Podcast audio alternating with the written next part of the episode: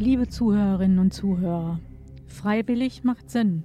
So lautet das Motto der Freiwilligenzentrale in Mörs. Warum sollte ich mich ehrenamtlich engagieren? Wie finde ich für mich die passende Tätigkeit? Antworten auf diese und weitere Fragen rund um das ehrenamtliche Engagement haben wir bei der Freiwilligenzentrale in Mörs erfahren. Mein Name ist Irene Kondrin. Wir wünschen Ihnen viel Spaß bei der Sendung und vielleicht sind ja auch für Sie Anregungen dabei.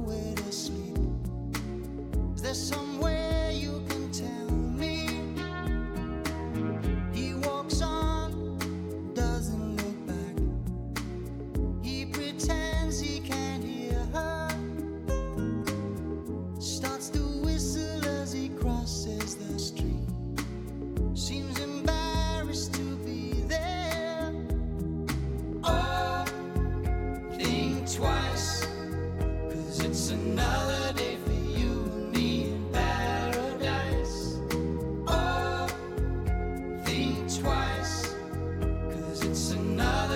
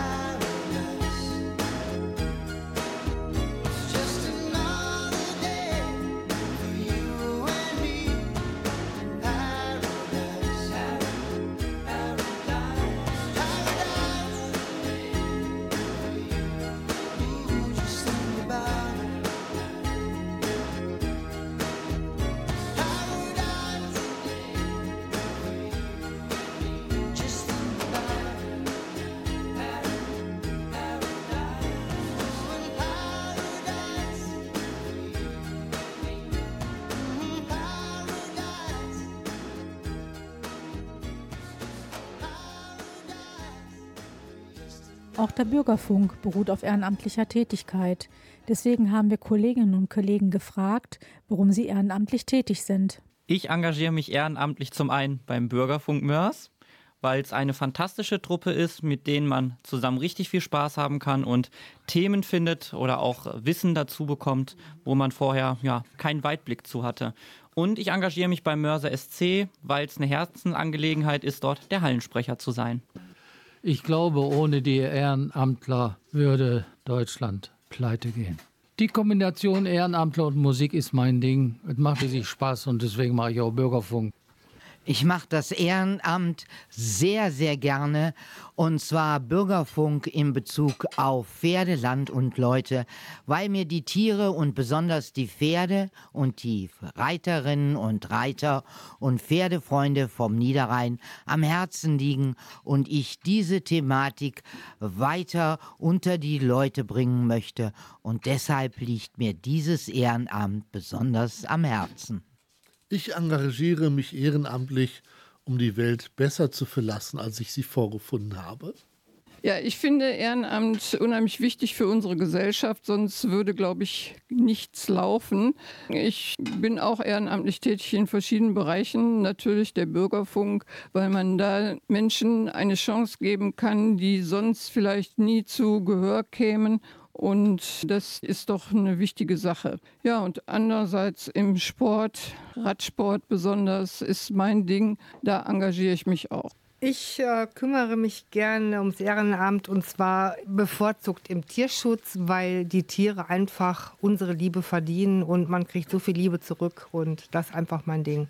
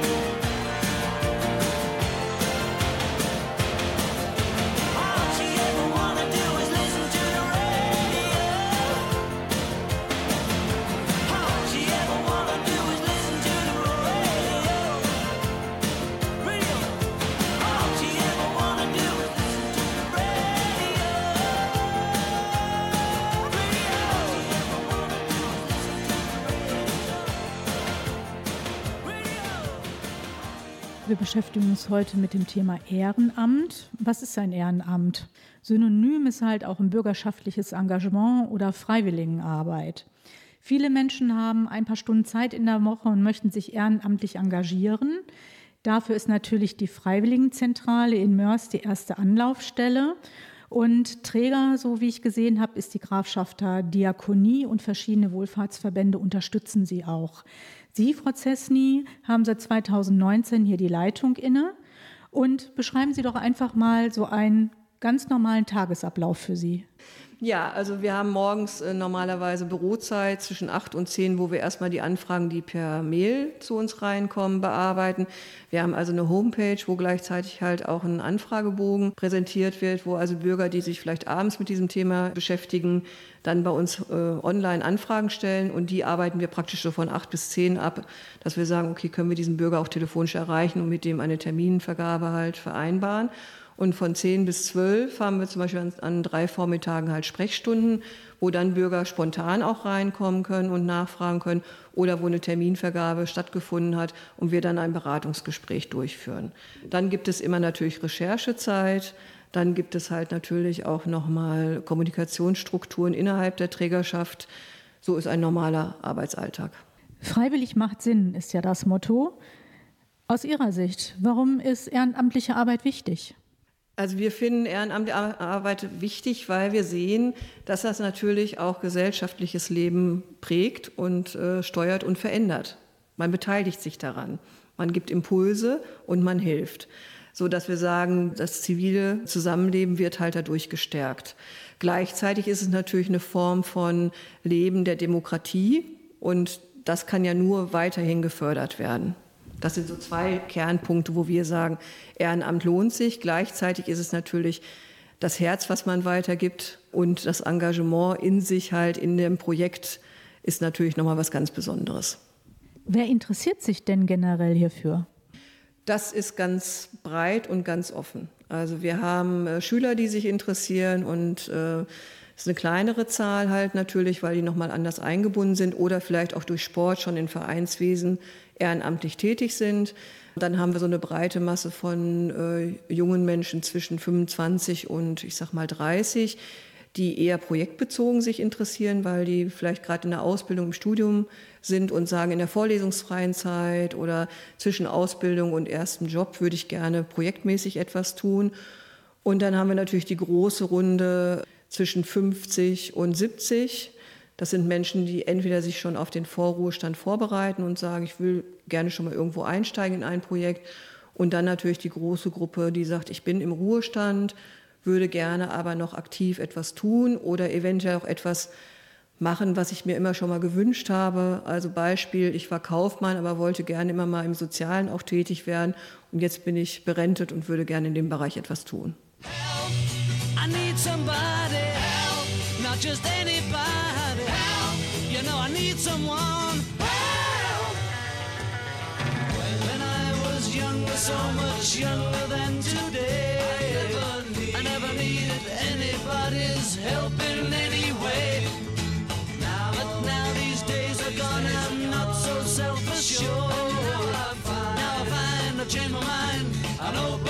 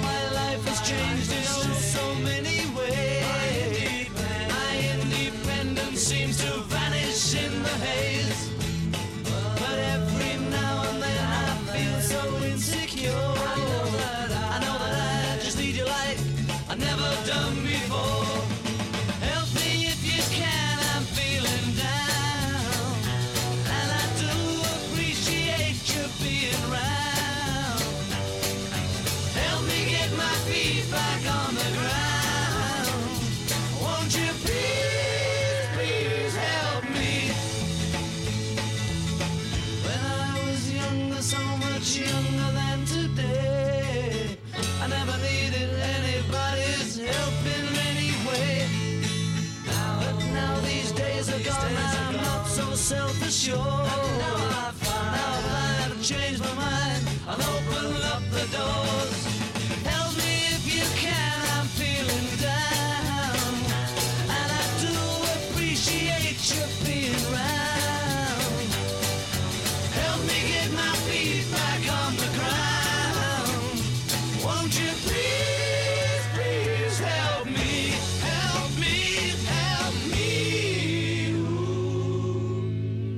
Prozess nie. Inwieweit hat sich denn die Bereitschaft verändert, sich ehrenamtlich zu engagieren? Haben Sie über die Jahre was bemerkt?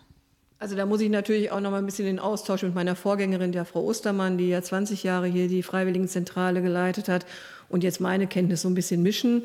Wir sehen, dass dieses äh, Langzeitengagement etwas zurückgeht. Nicht ganz, aber prozentual haben wir da schon so ein bisschen einen Einbruch. Wir haben eher auch gerne Menschen, die sagen, punktuell würde ich etwas tun. Und es muss immer vereinbar sein, auch mit den Ansprüchen, die halt im privaten Leben jetzt auch auf die Menschen zukommt. Also ich betreue meine Eltern, äh, ich bin berentet, möchte aber vielleicht auch reisen oder meine Kinder leben im Ausland. Ich würde gerne dort auch mal längere Zeit verbringen oder ich muss die Enkelbetreuung mit übernehmen. Das hat in den Jahren zugenommen und dadurch muss eigentlich so das Engagement so ein bisschen flexibler eingestielt werden. Was hindert Menschen denn, sich für das Gemeinwohl zu engagieren aus Ihrer Sicht? Das ist natürlich mit unserer Brille schwierig zu sagen, weil die Menschen, die natürlich hier reinkommen wollen, etwas tun. Ähm, es ist der Zeitfaktor. Also wir haben oft wirklich, wenn wir in den Stadtteilen oder offene Angebote machen, wo wir letztendlich Bürger einfach so frei versuchen zu erreichen, hören wir oft so, ich habe keine Zeit, ich bin schon eingespannt oder ich habe lange gearbeitet, jetzt möchte ich erstmal meinen Ruhestand genießen. Das sind so Faktoren. Aber ich sage mal, wir sehen keinen starken Rückgang im Ehrenamt. Das ist ja schon mal gut zu hören. Wer kann sich denn an die Freiwilligenzentrale wenden und ehrenamtlich engagieren? Gibt es da Einschränkungen? Also es gibt von den Institutionen und von den Projekten Einschränkungen. Manchmal muss man 18 sein, weil es eine bestimmte Aufgabenstellung da ist oder man muss einen Führerschein besitzen. Ähm, wir haben auch schon Kindergärten, die Projekte ehrenamtlich eingestielt haben, dass sie gesagt haben, in der Nachbarschaft machen wir eine Pflanzaktion oder wir sammeln gemeinsam Müll. Das Alter ist nicht relevant, es geht immer darum, wie ist das Projekt gestrickt. Und gibt es auch Beratung für besondere Zielgruppen? Ja, also wir haben einmal natürlich eine lange Historie hier für das Freiwillige Soziale Jahr und den Bundesfreiwilligendienst. Das gibt bei uns hier wirklich so einen expliziten Beratungsstil. Und da haben wir auch zwei ehrenamtliche Mitarbeiter, die mittlerweile zehn Jahre hier ehrenamtlich im Dienst sind und diese Beratung vornehmen. Das gibt halt an Jugendliche und junge Erwachsene, die ein Jahr lang halt diesen Dienst machen möchten. Und wir haben mittlerweile eine Kollegin, die Menschen mit Einwanderungsgeschichte halt äh, Engagementmöglichkeiten einstiehlt. Wie sieht das denn aus? Kann man bei Ihnen einfach so reinschneiden oder ist es angebracht, bei Ihnen einen Termin zu vereinbaren? Und wie lange dauert so eine Beratung in der Regel? Also reinschneiden geht an den Öffnungszeiten, aber natürlich können wir nicht die Gewähr geben, ob wir dann an diesem Tag nicht schon durchgebucht sind. Und auch meine ehrenamtlichen Mitarbeiter sind mal im Urlaub und sind nicht da. Von daher ist die Terminanfrage telefonisch oder per Mail natürlich besser. Äh, und eine Beratung ist sehr unterschiedlich. Also es gibt Menschen, die kommen zu uns durch die Tür und haben relativ klar, was sie machen möchten und was sie nicht machen möchten. Dann dauert vielleicht so eine Beratung 30 Minuten. Es gibt aber auch Menschen, die zu uns reinkommen und sagen, ich will mich erstmal grundsätzlich mit diesem Thema beschäftigen. Und dann gibt es sogar die Zeitspanne, ein Termin und nochmal ein Folgetermin. Aber so im Durchschnitt sagen wir mal immer 45 Minuten. Kostet die Beratung etwas? Nein, die ist kostenlos.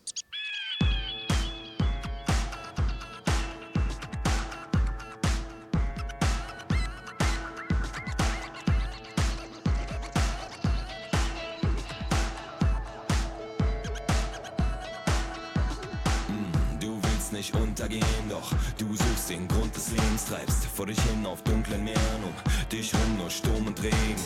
Nimm Kurs und setz die Segel in Richtung schönes Leben. Glaub an den Traum und du wirst sehen, du bist nicht allein. Yeah.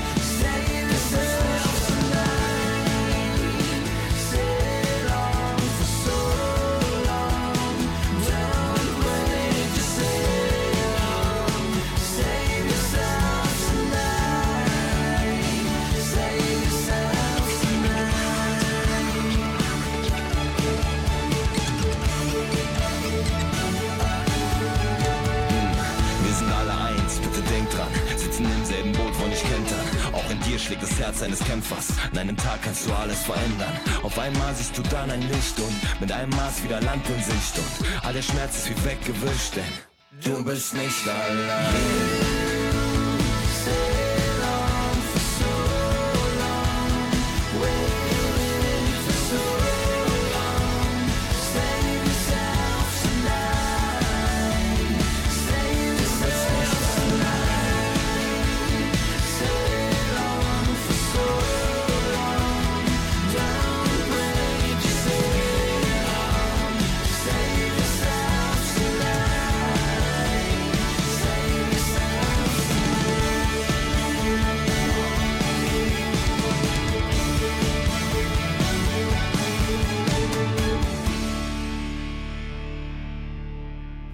Sesny, aus Ihrer Sicht, warum sollte ich denn ein Ehrenamt übernehmen? Ja, ich bin selber ehrenamtlich tätig, also von daher kann ich da auch von mir berichten neben meiner Berufstätigkeit. Also einmal, weil es äh, gut tut, Spaß macht und eben, was ich ganz wichtig finde, halt, ich bleibe aktuell an dem gesellschaftlichen Geschehen dran. Ich werde nicht abgehängt und kann mitgestalten. Wie finde ich denn die passende Aufgabe für mich? Ja, wenn Sie zu uns zu einem, einem Beratungsgespräch kommen, dann fragen wir natürlich erstmal so ein paar Dinge ab, dass wir sagen, ähm, gibt es irgendwo Menschengruppen, die für Sie nicht in Frage kommen? Zum Beispiel, wenn ich jetzt schon acht Jahre meine Eltern gepflegt habe, dann möchte ich vielleicht nach diesen acht Jahren, obwohl ich es gerne gemacht habe, aber nicht unbedingt in der nächsten Stufe von Ehrenamt oder Engagement etwas mit älteren Menschen machen, sondern möchte dann vielleicht in der Natur etwas machen. Also das heißt, es werden so bestimmte Faktoren abgegrenzt. Ne? Möchte ich mit Kindern und Jugendlichen etwas machen? Möchte ich im Krankenhaus etwas tun? Möchte ich mit älteren Menschen etwas machen? Möchte ich in der Natur aktiv werden? Und dann nach dieser Eingrenzung gehen wir halt in unsere Datenbank und da haben wir von Institutionen halt äh, Anfragen für leere Stellen, die besetzt werden können und dann schlagen wir demjenigen halt bestimmte Projekte vor. Was muss ich für eine ehrenamtliche Tätigkeit können? Kann ich eigene Ideen einbringen? Und was für Verpflichtungen gibt es für mich? Also auch das ist projektabhängig. Alle müssen sich mit dem Datenschutz beschäftigen. Wenn man mit Menschen arbeitet, ist man automatisch mit Daten verbunden. Und das heißt, Datenschutzschulungen gibt es halt auch in den Institutionen. Ich glaube, als wichtigsten Aspekt sollte man als Ehrenamtlicher überprüfen, ist das eine Herzensangelegenheit? Also habe ich da Spaß dran? Und dann gibt es natürlich manchmal auch Fachwissen, also gerade zum Beispiel im Spracherwerb. Wir haben immer wieder ehrenamtliche Deutschkurse, die geleitet werden. Und da werden natürlich gerne Menschen auch genommen, die vorher eventuell auch eine pädagogische Ausbildung hatten. Nicht zwingend, aber natürlich erleichtert das die Arbeit. Also auch da wieder können wir jetzt nicht pauschal sagen, was muss jemand mitbringen, sondern das sehr individuell auf die einzelnen Projekte bezogen. Und da gibt es natürlich bei uns, im Durchschnitt haben wir in der Datenbank ungefähr 100 Projekte. Das ist ja schon mal eine große Zahl. Sind Sie denn dann halt auch offen für eigene Ideen? Ja, also es gibt auch hier die Möglichkeit, dass jemand reinkommt und sagt, ich möchte ein ganz neues Projekt starten und dass wir halt hier auch denjenigen in dieser oder derjenige, der das aufrufen will, dann auch unterstützen. Also das ist auch ein Beratungsaspekt von unserem Haus, dass wir sagen, auch Bürger, die was Neues ähm, aufmachen möchten, starten möchten, aber nicht wissen wie, dass die hier halt auch in dieser Form eine Beratung bekommen. Also es gibt so drei Schienen. Einmal der Bürger, der ein Ehrenamt sucht, wird hier beraten.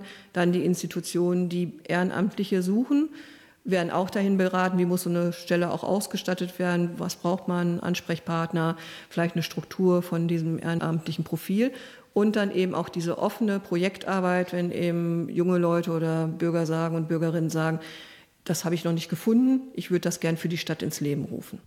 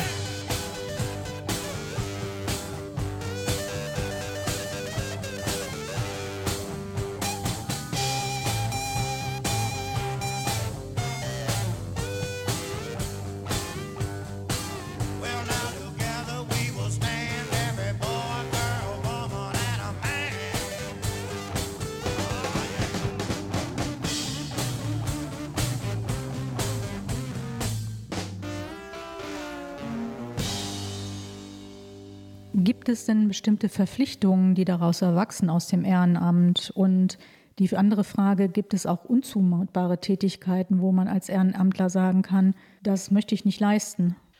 Also Verpflichtung immer in dem Rahmen, wo ich tätig bin. Also wenn ich jetzt sage, ich bin im Jugendzentrum tätig, dann darf ich zum Beispiel in der Zeit keinen Alkohol konsumieren und also ein erweitertes Führungszeugnis vorweisen. Aber die Abgrenzung ist, glaube ich, schwierig, auch wieder da detailliert von den Einrichtungen. Was passiert denn, wenn ich merke, es gefällt mir doch nicht?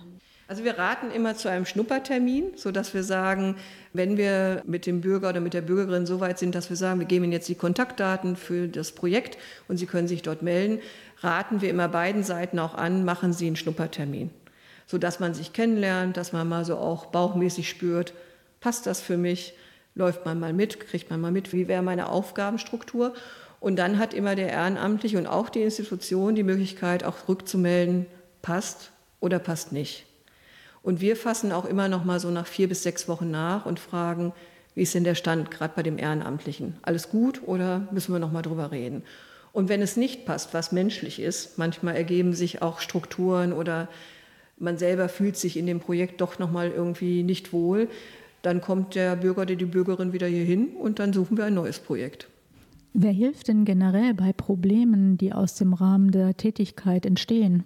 Ja, also ich sag mal, viele Träger haben ja mittlerweile Ehrenamtskoordinatoren eingestellt, die dann eben vor Ort, also wenn es größere Träger sind, dann auch Ansprechpartner sind für die Ehrenamtlichen, die dort tätig sind. Und ansonsten sind wir hier die Ansprechpartner.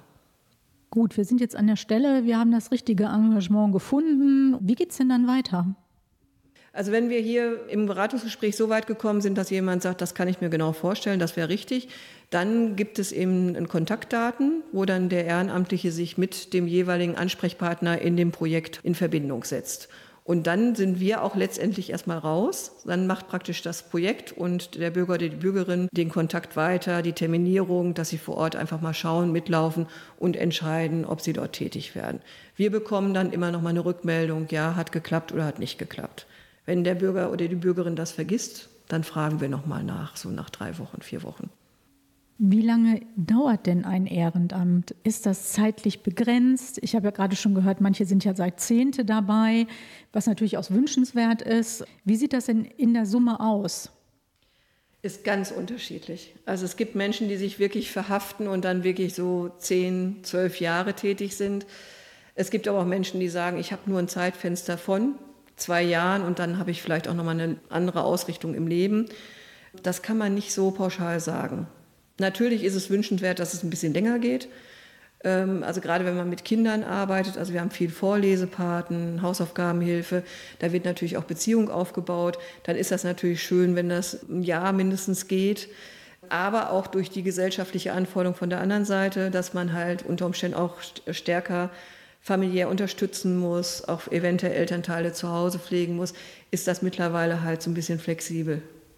Das ist jetzt die eine Seite. Die andere Seite sind natürlich auch formale Fragen, die aufkommen. Gibt es sowas wie einen Vertrag? Bin ich versichert, wenn ich ehrenamtlich tätig bin? Worauf habe ich zu achten? Also die Institutionen normalerweise machen keinen Vertrag, aber die machen so einen Aufnahmebogen. Und wir haben hier in der Freiwilligenzentrale nur Institutionen und Projekte, wo der Versicherungsschutz geklärt ist. Das heißt also auch die Träger, die die Ehrenamtlichen suchen, haben Versicherungsschutz abgeklärt. Es gibt aber auch eine Landesversicherung NRW für Ehrenamt, sodass eigentlich der Ehrenamtliche immer auch geschützt ist. Und bei bestimmten Stellen brauchen wir halt ein erweitertes Führungszeugnis. Das ist dann für den Ehrenamtlichen in der Beantragung kostenlos. Da bekommt er eine Bescheinigung von der jeweiligen Stelle, wo er tätig wird, ehrenamtlich, damit er nicht die Gebühren übernehmen muss. Solche Dinge sind dann aber sehr individuell. Aber der Versicherungsschutz ist immer gegeben.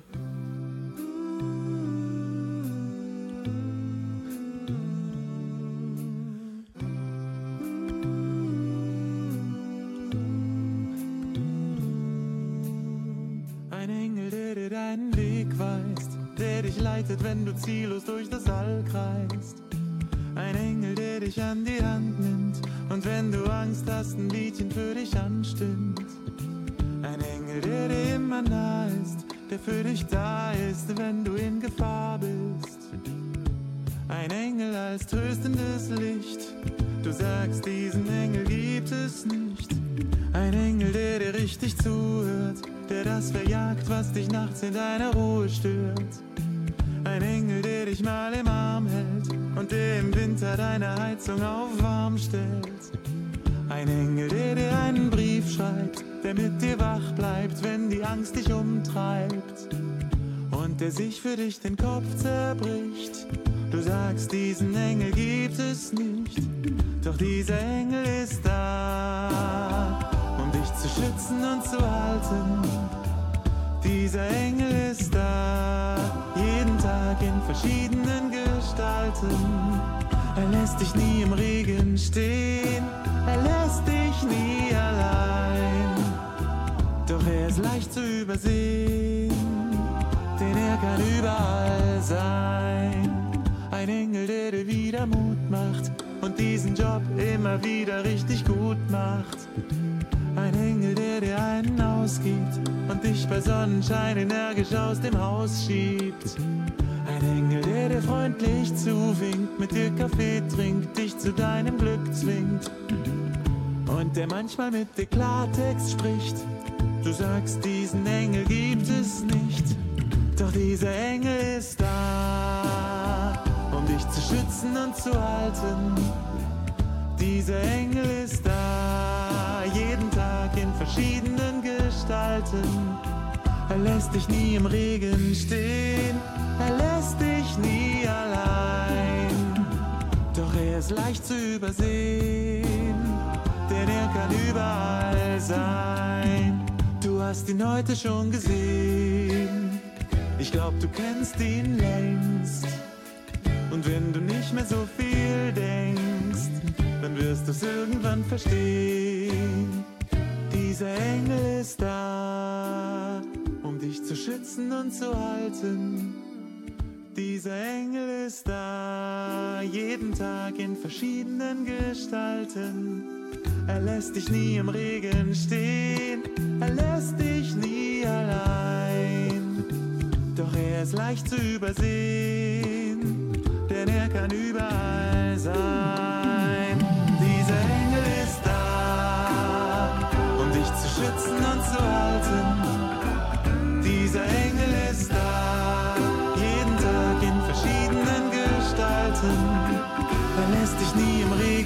Regen stehen, er lässt dich nie allein.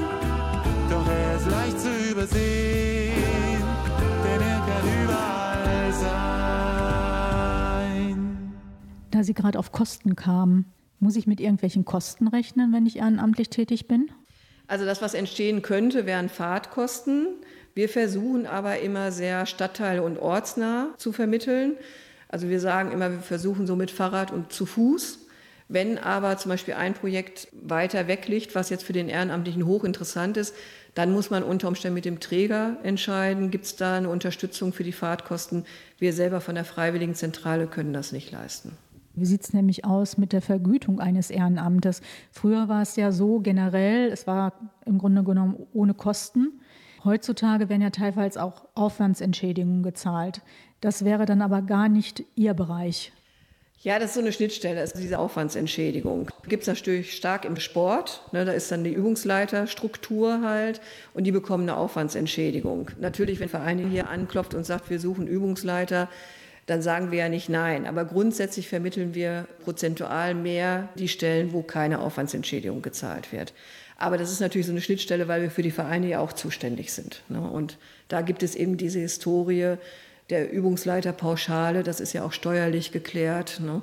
Und dementsprechend ist das in der Vereinsstruktur auch so verankert. Wie sieht das denn aus, wenn ich eine Aufwandsentschädigung erhalte?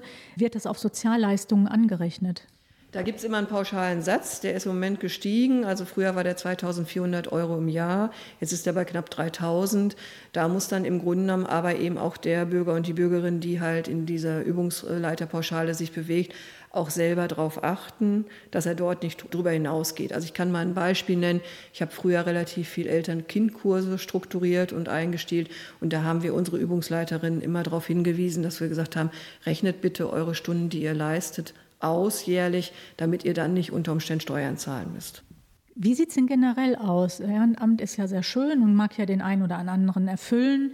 Kann der Arbeitgeber ehrenamtliche Tätigkeit verbieten?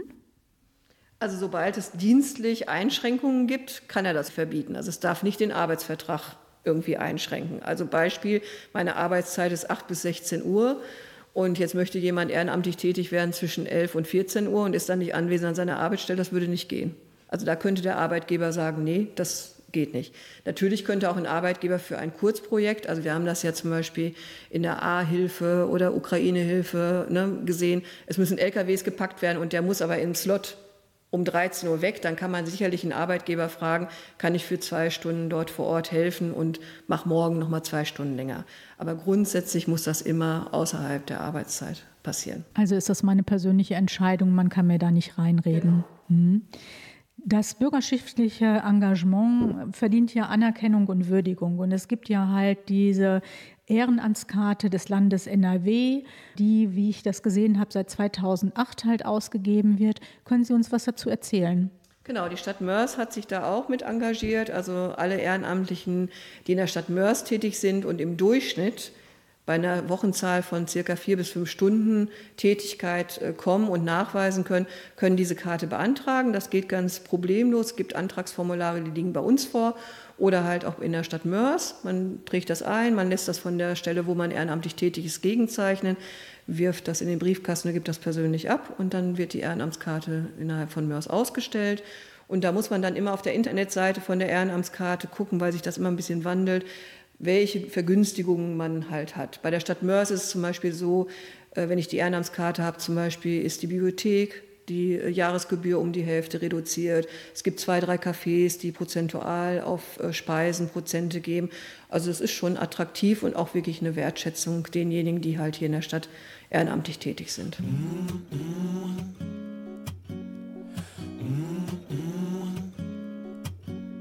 I wish you smiled a little funny, not just funny, really bad.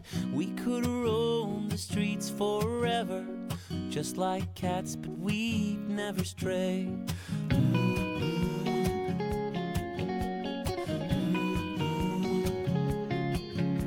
I sometimes wish you were a mermaid. I could raise you in the tub at home. Take a swim together on weekly day trips to the bay.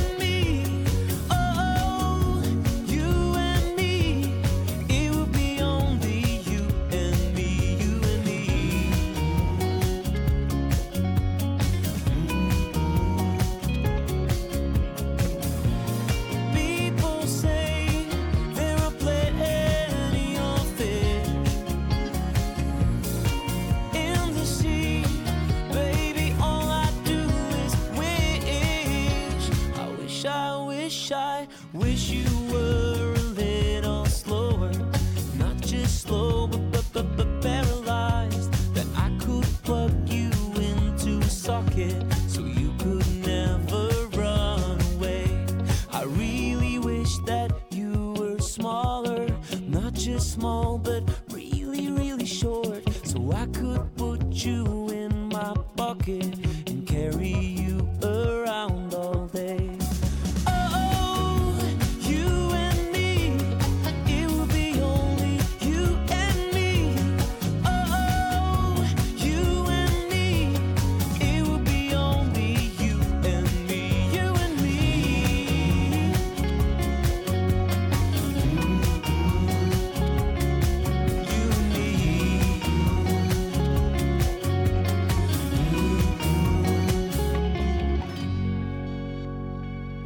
sagten ja jetzt auch, Sie sind durchaus draußen in der weiten Flur, stellen Ihre Tätigkeit vor und dass auch viele teilweise gar nicht wissen, dass sie eigentlich in Anführungsstrichen einen Anspruch auf eine Ehrenamtskarte haben. Wie reagieren denn die Leute darauf, wenn sie das auf einmal erfahren?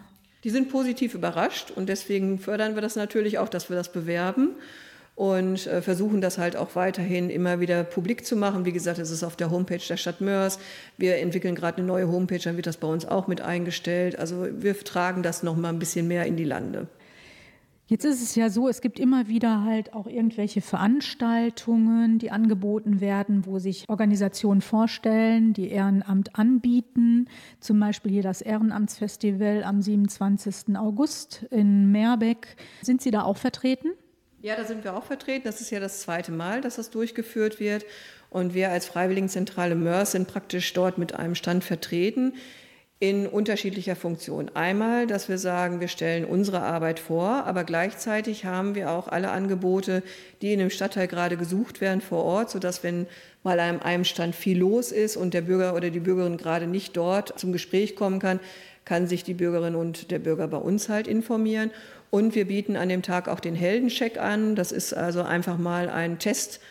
Was würde mir denn vielleicht ehrenamtlich Spaß machen? Und äh, wenn man den durchgestanden hat, gibt es auch eine kleine Belohnung. Das hört sich doch spannend an. Das ist doch schon mal ein guter Grund zu kommen.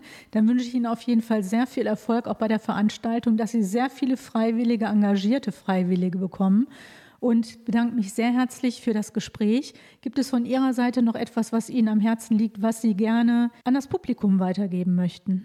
Also erstmal bedanke ich mich für das Interview, weil das ist eine gute Möglichkeit, unsere Arbeit vorzustellen. Ja, wir würden uns weiterhin freuen, dass die Bürger und Bürgerinnen so zahlreich sich bei uns melden, wie das bis jetzt der Fall war. Also Sie finden uns in Mörs auf der Rheinberger Straße 17 in 47441 Mörs. Und ansonsten erreicht man uns telefonisch unter 02841 88 067488 oder unter info at freiwilligenzentrale-mörs.de. Dann bedanke ich mich recht herzlich, Frau Sesny. Und ähm, ja, ich hoffe, Sie haben weiterhin viel Erfolg.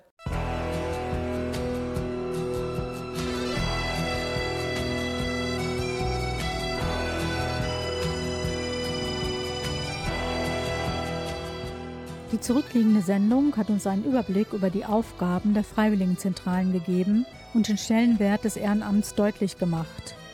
Laut Statista Research Department aus diesem Jahr gab es im Jahr 2022 15,7 Millionen Ehrenamtliche in Deutschland.